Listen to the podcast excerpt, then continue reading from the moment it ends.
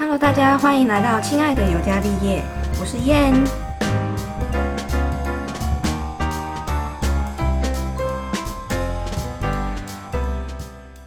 嗨，大家！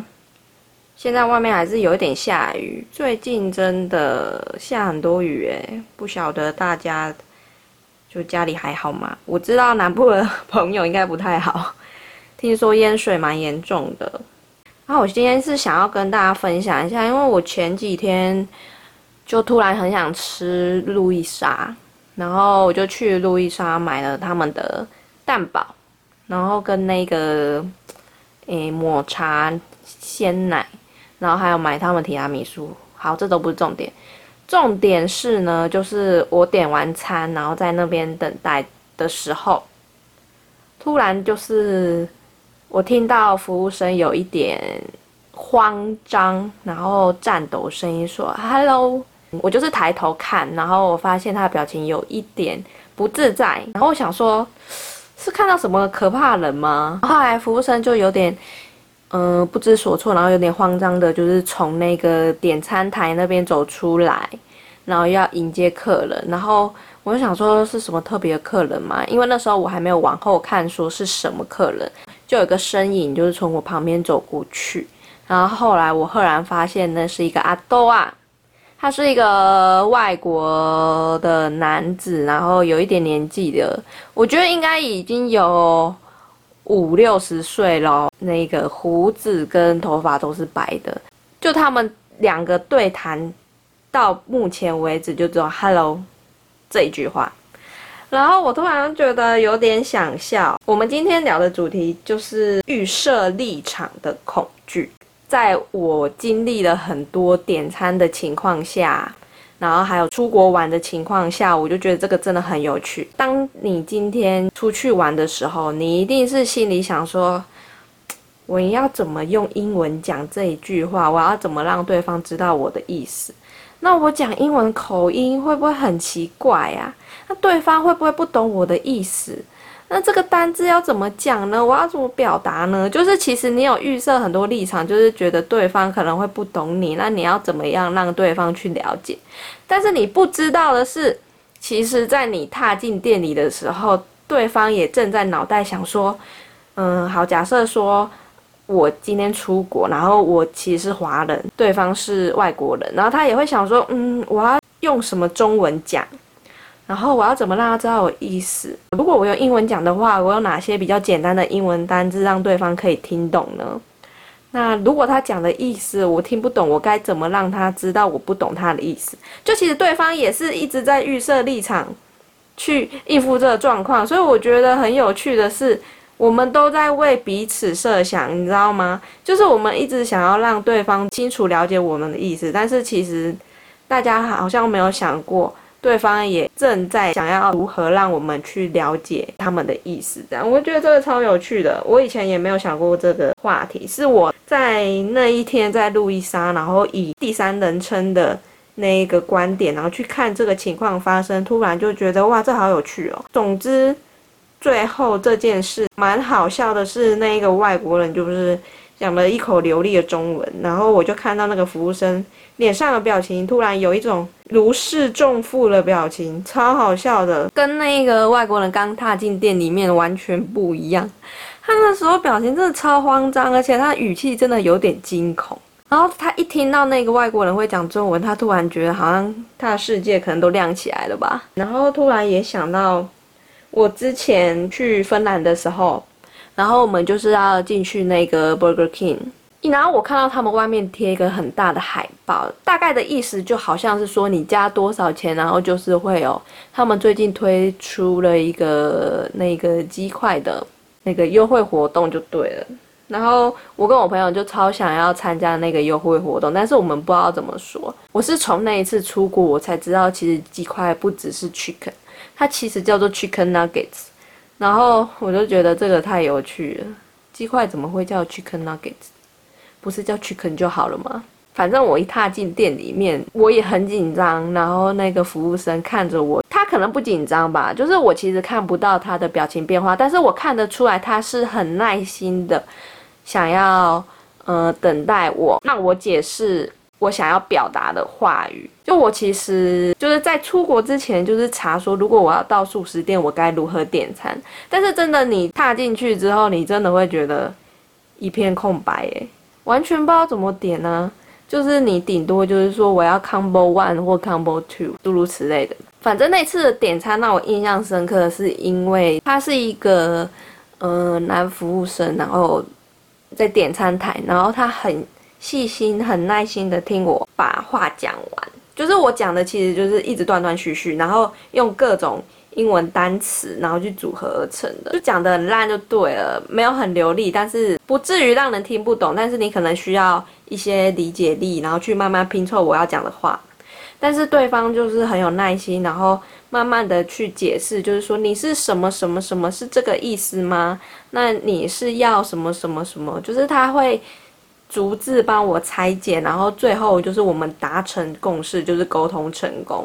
呃，这个经验是我印象蛮深刻的，因为其实。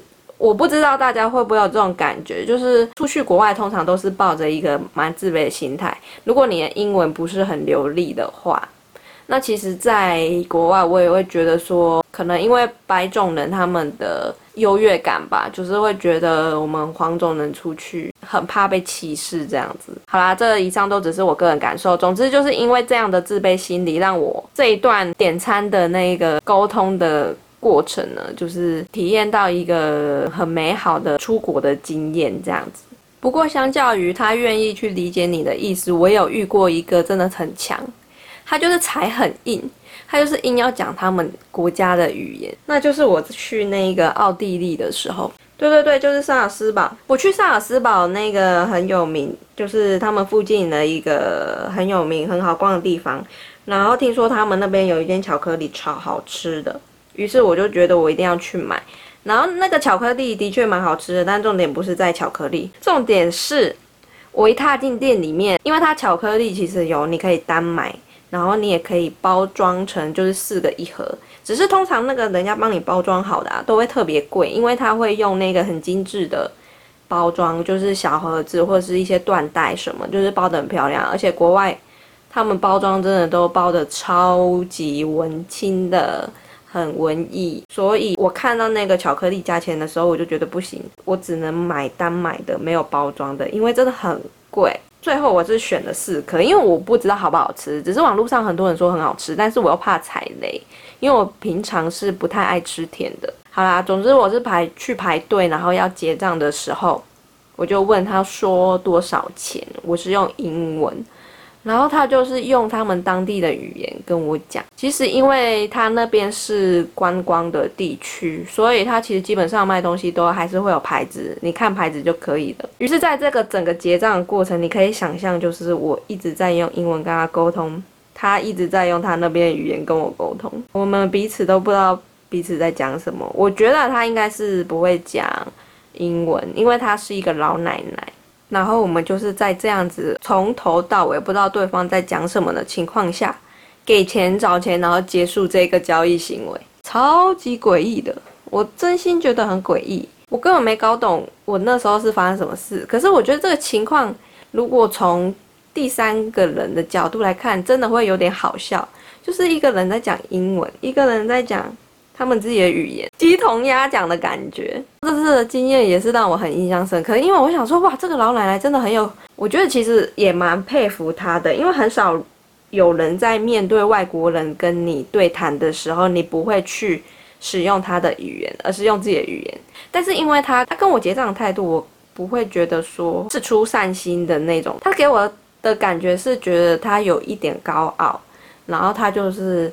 不管我就是要讲我国家的语言的那一种感觉，就是我跟他这么短时间那个结账的互动的感觉，就是让我感觉他是一个这样的人，蛮佩服他的。我并不会觉得不舒服还是什么，但是我觉得这样的想法其实很好哎，因为你在我们国家就应该讲我们国家的语言，我觉得这样想是没有错。那我也觉得有这么呃站得住脚，然后有这么有自信的想法，我觉得也是一种。很好的想法，这样。不过这样就是又让我想到一个有趣的经验，就是我之前去土耳其的时候是跟团，然后嗯，跟团就是难免会有一些长辈嘛。那那时候就是有一个奶奶也是跟我们是同一团的。哦，我记得我们是到一个地方下去吃午餐。那吃午餐的地方附近有很多商品，就是商店，然后卖那种纪念品的。我们就是吃完午餐之后就会去那边晃，因为通常都会给我们时间嘛，就说几点的时候要上车这样子。那后来我就是在游览车附近，呃，上车前还有经过一个一个商店，也是卖纪念品的地方，然后我就晃一晃之后，也买了一些东西，然后我们的团友都陆陆续续上车。我就是因为比较选择障碍，所以我就问了很久，然后终于选定了一个自己喜欢的纪念品。好啦，就是土耳其的纪念品，其实可以去我的频道看，我都有介绍。工商时间结束。好，总之呢，我终于买好了我的东西之后，我要上车前，因为那时候已经到最后时间，所以要赶快上车。然后我就看到，哎，那不是我们团的奶奶吗？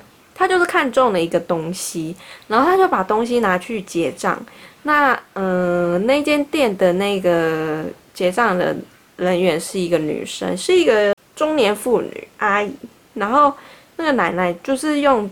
台语就是她是我们团的嘛，用台语哦，介意讲偌济钱好唔好？好啦好啦，安尼啦会使啦，啊不，哎呦啊不然我要走了哦。例如说他是他是五十里拉好了，奶奶想要把啦杀到二十里啦，然后他说啊你走你走你走不爱吗？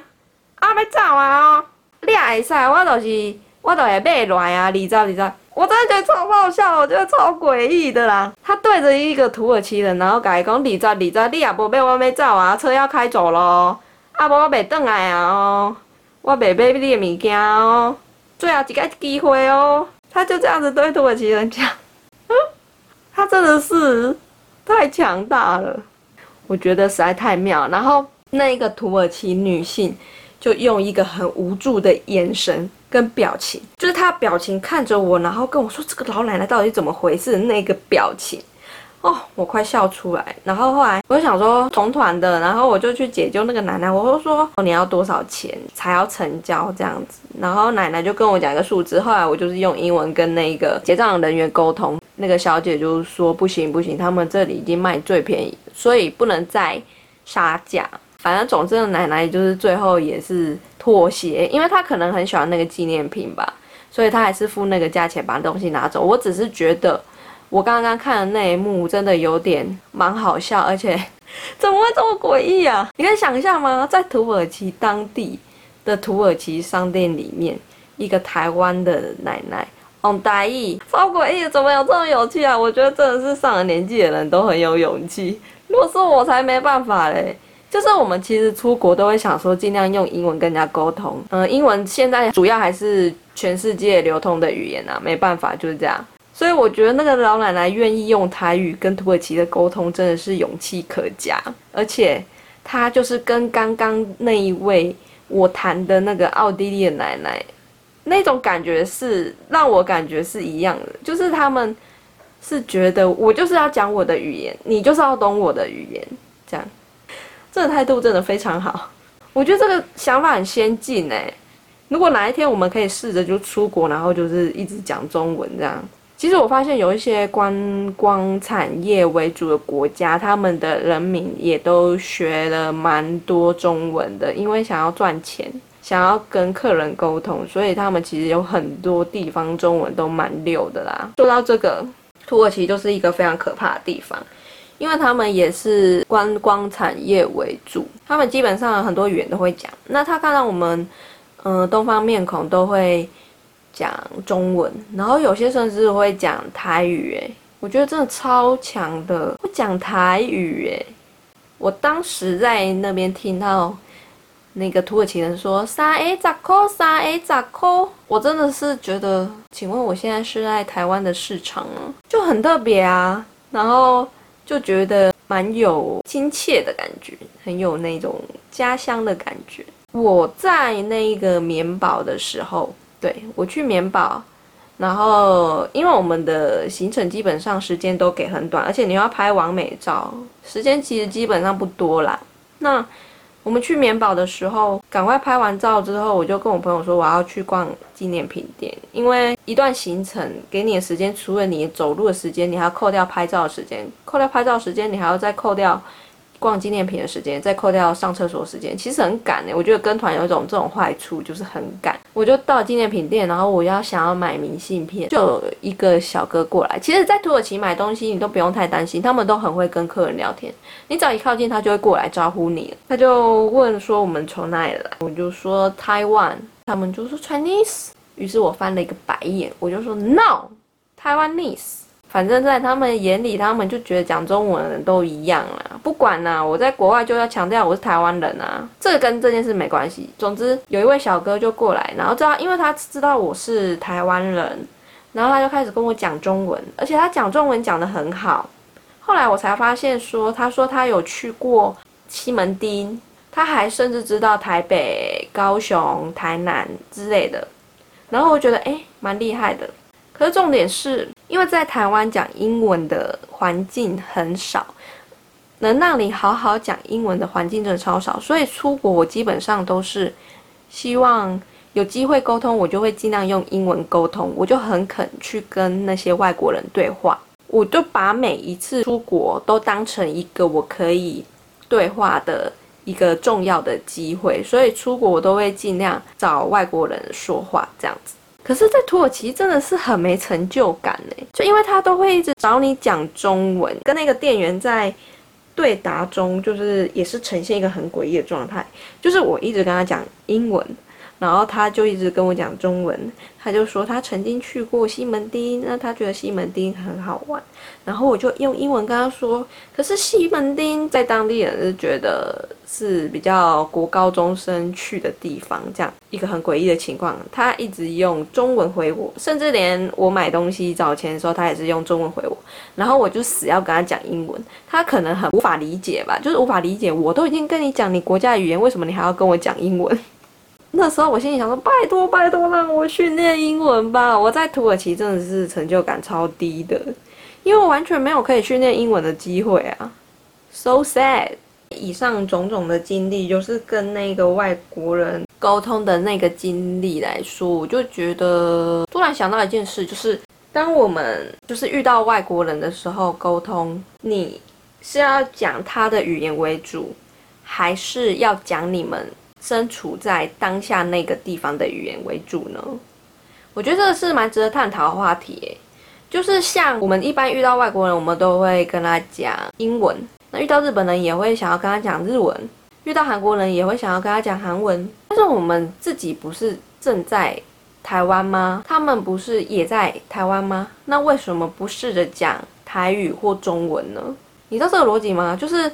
它可以牵扯到一些理论，我只是最近在思考这个话题，而且我觉得蛮有趣的。就我们愿意在自己的地盘，然后用着别人的语言去跟他们沟通，其实有时候，嗯，有一种心理应该算是觉得来者是客，待客之道。那因为他是客人，所以我们就是用他习惯的语言去跟他沟通，让他觉得有亲切感，那进而消费。的这件事情，某一种角度或某一个理论来讲的话，其实你是这个土地的主人，那应该是要由你的语言去做一个这个沟通主要的语言才对。就是你都已经到台湾了，你都已经到这个地方，你为什么不试看看讲台语或者讲中文呢？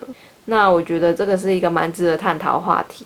然后这种预设立场的恐惧，其实也反映在我小时候我在学英文的时候，在讲话的学习过程。因为以前我们在我在补英文的时候，那我们的补习班就是都会也会有所谓的月考。教完一整个某一个范围之后要考试，那那个考试其实包括听说读写。那我以前就是一个，我觉得应该是讲书呆子啊，就是我就是死读书，所以基本上那种可以背起来的东西啊，我都背得起来。所以我在听读写这方面都是很 peace 就可以过去，因为我以前背书就很厉害，所以只要背得起来、写得出来，那你就拿到分数啦。但是我其实最弱最弱就是说。那因为我们呃边考试的时候，他前面会大概给个嗯三十分钟让你写笔试，然后三十分钟之后，他会陆陆续续叫每位同学就是去隔壁房间，然后做一个口说的那个测验。那老师就是会问你几个问题，然后请你读几个文章的片段。就例如说，好，假设我们学到铅笔是 pencil，那他桌上就是会摆很多文具，然后问你说哪一个是 pencil。类似这样，然后再来就是他会指课本的某一个故事，然后就说，请你把这一段念出来。然后最后呢，就是老师会问你一些问题，然后你就要回答。那基本上呢，前面两个都是算蛮容易回答，前面两个都是只要你有读书，你会讲就会讲。但是最后的大魔王就是老师在问你题目的时候，你要怎么去表达你的意思去跟老师讲。我每次都败在这里，我每次都要想很久，因为我就是会预设立场，我会想说。我这样讲是对的吗？那我这样文法有用错吗？那我这样的名词是用在这里是 OK 的吗？那这个形容词到底是这样形容是，呃，符合的吗？就是我会预设很多立场，但是其实对方只是想要知道你的意思，他没有想要去刁钻说你这句话到底讲的对不对？那你文法有没有用错？其实就像我们正常我们在。跟人家对谈的时候，有些人讲话也都会颠三倒四的，那也不会说有什么任何文法中的问题。在学语言的时候，应该就是抱持这样的想法。我觉得在口说的方面，其实只要对方听得懂的你的意思，那你的沟通就已经是成功的，你的口说能力就是成功的。可是我以前就是会预设立场，然后想很多。我曾经有一次进去口说考口说，基本上那一种口说。了不起，十分钟，八到十分钟可以完成。那我曾经就是考到二十分钟，考到老师说你想好了没？然后什么时间在流逝？为什么你每次都要想那么久呢？之类的。那个老师也曾经提醒过我，口说能力是我最要加强的。那那个是以前我小时候的时候，就是没有人告诉我，其实口说最重要是让对方懂你的意思，而不是去在意那些文法。或是他的单字要怎么用，所以我小时候一直贞结在那一个，我这样讲到底对不对？我就是很怕讲错。出国之后，你发现一件事情，就是让对方读懂你的意思，就是一个成功的沟通，真的是这样。我出国没有一次讲一口流利的英文，那。我也没有去确认说那个语法或文法有没有用错，但是我就是很肯讲，我只要有机会，我就会努力去讲，然后努力去想说好，我怎么样讲可以让对方理解我的意思。那其实你出国，你也可以用比手画脚啊，然后除了比手画脚，你也可以用图片啊。我曾经在德国，就是去德国之前，我就查了一些我很想吃的东西。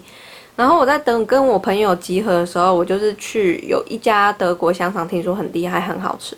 于是我就把网路那一个他说必点那个图片，嗯，截图在手机上。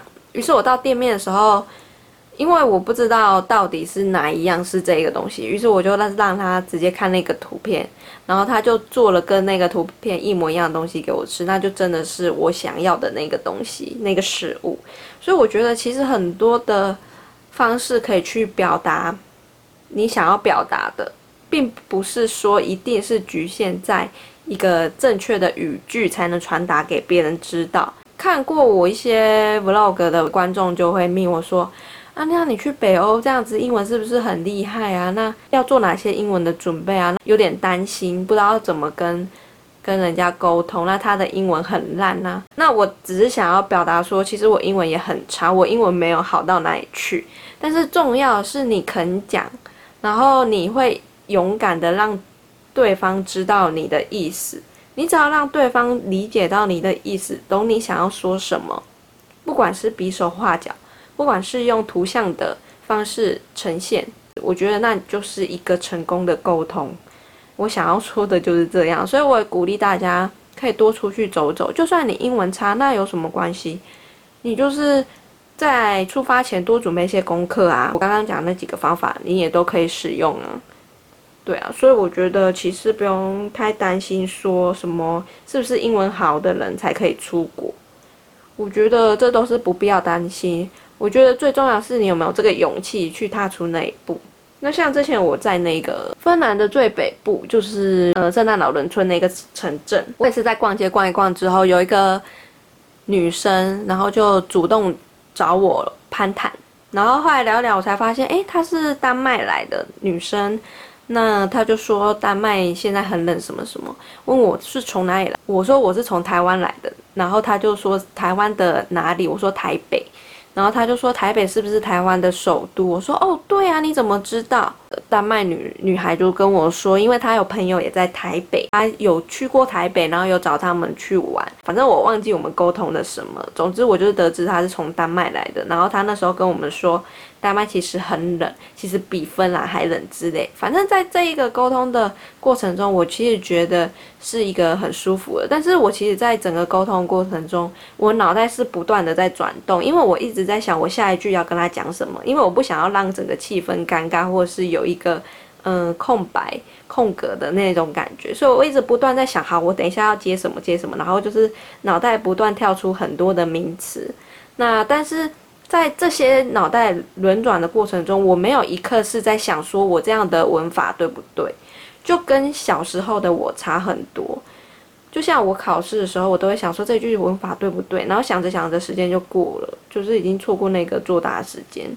但是其实真正你在跟人家沟通的时候，其实是没有这个时间让你去思考的，马上当下去回答回答对方，然后去想说你要去跟他讲什么话，就是这个其实是在几秒钟你就要赶快决定的事情。所以在那一段经验里面，我也觉得很特别，就是我其实虽然英文不会很流利，但是我成功的就是用英文跟外国人。